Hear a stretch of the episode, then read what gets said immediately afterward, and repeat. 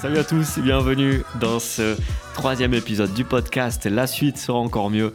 Je m'appelle Fabien Guinaud. Sur ce podcast, je parle des sujets sur lesquels j'ai envie de progresser, comme euh, l'écriture, le stand-up, la communication en fait, d'une façon générale, comment euh, communiquer quand tu es un humain. Donc si tu es un humain, si tu as déjà passé un des tests sur Internet qui te dit êtes-vous un robot, que tu as coché la case pour dire non et que ça t'a dit félicitations, vous êtes un humain, eh ben félicitations, tu peux écouter mon podcast et tu vas kiffer, j'espère.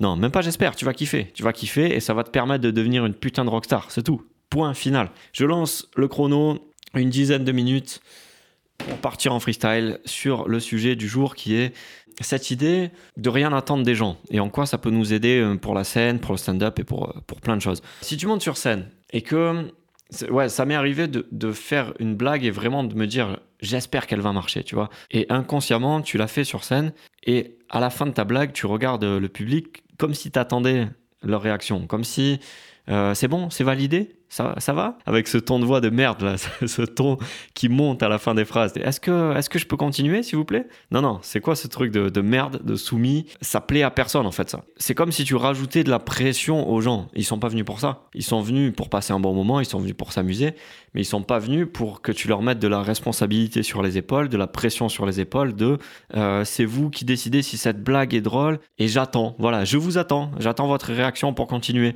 Et ça, bon, je, l'extrapole au maximum et je le détaille au maximum en disant ça, mais c'est inconscient en fait. C'est euh, pas agréable en fait. C'est pas agréable pour personne et dans, dans aucun des domaines. Par exemple, j'ai vu euh, Yacine Bellouz sur scène qui fait une blague qui a pas trop marché et je l'avais déjà vu sur Avignon faire cette même blague qui a pas trop marché. Mais à la fin de cette blague, il explique Ouais, ouais, ben moi elle me plaît, tu vois. C'est une blague absurde qui est compliquée, mais elle me plaît. Et il dit juste ça. Il dit elle me plaît, donc je la fais. Ça libère tout parce que tu te dis ok, il est là parce qu'il a envie de faire cette blague et ça lui plaît de faire cette blague et il s'en fout de notre réaction à nous en fait. Et ça enlève toute la pression. J'ai pas à rigoler si j'ai pas envie de rigoler, tu vois. Je suis juste là pour passer un bon moment et c'est lui qui prend la responsabilité de la soirée c'est lui qui prend la responsabilité de l'ambiance. Et, des fois, tu as des rires sur ça. Hein. Tu, prends un bide comme ça et tu dis, ouais, bah, elle marchait mieux dans ma tête, ou ouais, elle me plaît. Et j'ai l'impression que c'est vrai pour, euh, pour plein de domaines aussi. Hum, pour la vente, par exemple, pour ceux qui savent pas, je fais des mails de vente pour des gens qui ont des business en ligne et qui vendent des produits sur Internet aussi, en plus du stand-up, en plus de la scène et en plus de ce podcast. Et euh, c'est vrai pour ça, si tu... Enfin, personne n'a envie qu'on leur vende quelque chose, en fait. T'as un mec qui te, qui te tient la jambe pour que t'achètes ça et il attend de toi euh, que t'achètes ce truc. Non, et l'énergie qui est différente, c'est ok, ben il y a ce produit qui est sorti. Moi, je trouve qu'il est génial et euh, tu peux l'acheter si tu veux. Moi, ça m'a aidé sur ça, ça, ça, ça, ça. Et, euh, et c'est tout. Et c'est beaucoup moins agressif, c'est beaucoup moins de pression pour les gens. Et au final, ça, ça marche mieux, quoi. T'as le choix de faire ce que tu veux. Et euh, je vais pas bouder si tu si t'achètes pas.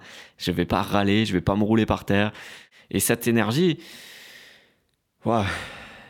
tu vois, elle libère vraiment. C'est un truc que j'essaie de développer chez moi. Ce, podcast, les premiers épisodes, les deux premiers là, ça a bien marché parce que je suis pas encore trop écouté, tu vois, et donc j'attends pas encore trop de validation des gens, tu vois, je me mets moins de pression.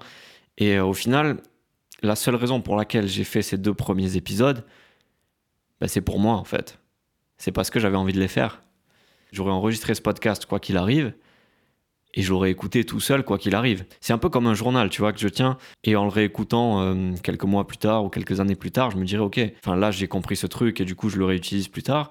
Et là j'étais, euh, j'avais complètement tort et j'ai dit de la grosse merde et du coup je vais pas le réutiliser plus tard quoi, tout simplement. Mais euh, si je m'étais dit, je continue pas s'il y a personne qui écoute et je continue pas si j'ai pas des réactions positives et des messages positifs. C'est une réaction d'enfant en fait ça.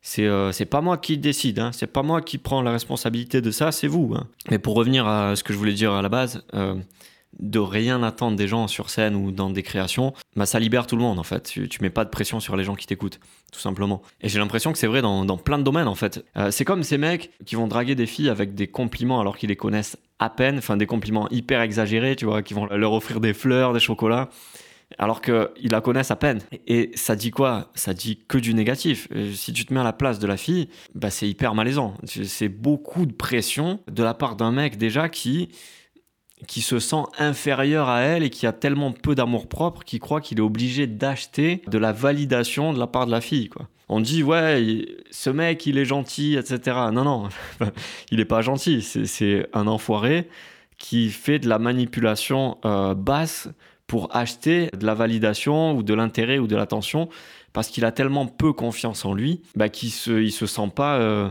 de la même valeur que euh, la fille euh, en question. Et c'est pour ça que c'est malaisant pour les filles, les, gens qui font ça. Bon, à l'opposé du spectre, t'as le mec qui attend rien du tout, mais qui drague avec du chloroforme. c'est peut-être pas la bonne solution non plus. Et donc je pense qu'on peut trouver un juste milieu, tu vois, entre ce mec gentil qui va acheter de la validation des gens avec des chocolats, des poèmes et de la grosse merde, et l'opposé, un serial killer. Je pense que je pense qu'il y a un juste milieu.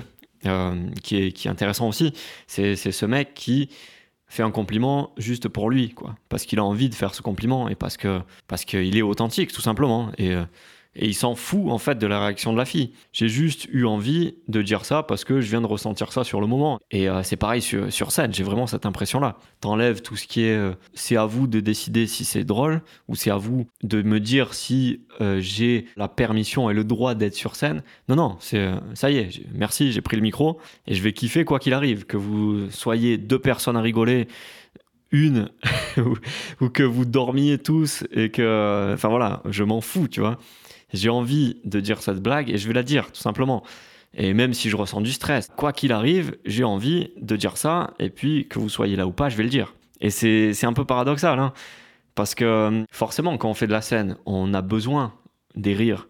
On a besoin aussi de, savoir euh, si cette blague marche ou pas pour la garder ou pas. C'est comme si tu regardes le, Joker dans le film euh, avec Joaquin Phoenix, qui fait des, des blagues sur scène nul, vraiment nul, mais il est tellement dans son monde qu'il imagine les rires, tu vois. Et c'est pas ça qu'on veut non plus, parce qu'au final, tu, tu progresses pas. Mais c'est un peu une sorte de schizophrénie qui pourrait nous aider, tu vois ce que je veux dire Enfin, peut-être pas, je te dis, tu vois ce que je veux dire, mais j'ai pas encore expliqué, donc je vais t'expliquer tout de suite. Euh, le moment où je suis sur scène, si j'arrive à me dire, je m'en fous des réactions, je m'en fous de ce que vous pensez, je m'en fous de votre validation, de votre intérêt, et je vais quand même dire ça. Et je vais dire ça parce que je suis content d'être là et parce que j'ai envie d'être là et parce que euh, c'est un défi pour moi d'être là que j'ai envie de dépasser, tu vois. Mais euh, quand je parle de schizophrénie utile, c'est que quand tu descends de scène et que tu réécoutes ton enregistrement pour savoir ce qui a marché ou pas, ben là, tu repasses dans le mode, ok, je vois ce qui marche, mais comme un, comme un technicien, tu vois comme un technicien qui dirait ok cette vanne elle a marché cette vanne elle a moins marché du coup je peux l'améliorer un peu du coup je peux faire ça et t'améliores comme ça. Mais euh, mais cette image du Joker elle marche aussi. L'image de quand tu t'en fous les gens te suivent tu vois. À la fin du film il crée un, véritable mouvement le Joker mais il n'a pas réfléchi une seconde à faire un mouvement. Il n'a pas réfléchi une seconde à ce qu'il y ait des gens qui le suivent parce qu'ils s'identifient à lui et parce qu'ils commencent à mettre, à mettre des masques, à, à s'habiller comme lui.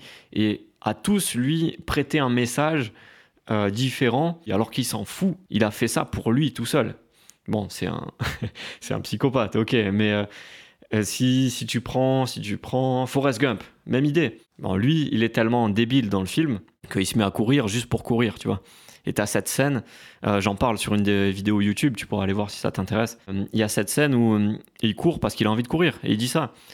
Et petit à petit, il y a des gens qui lui disent mais pourquoi vous courez? Et c'est eux qui vont commencer à lui prêter un message, c'est eux qui vont commencer à le suivre. Et ça devient un leader alors qu'il en a rien à foutre d'être un leader, qui veut juste courir parce qu'il est débile, tu vois. Il veut courir pour se changer les idées. Et il commence à y avoir des journalistes et c'est eux qui font le message, c'est eux qui lui font euh, tout son message à lui.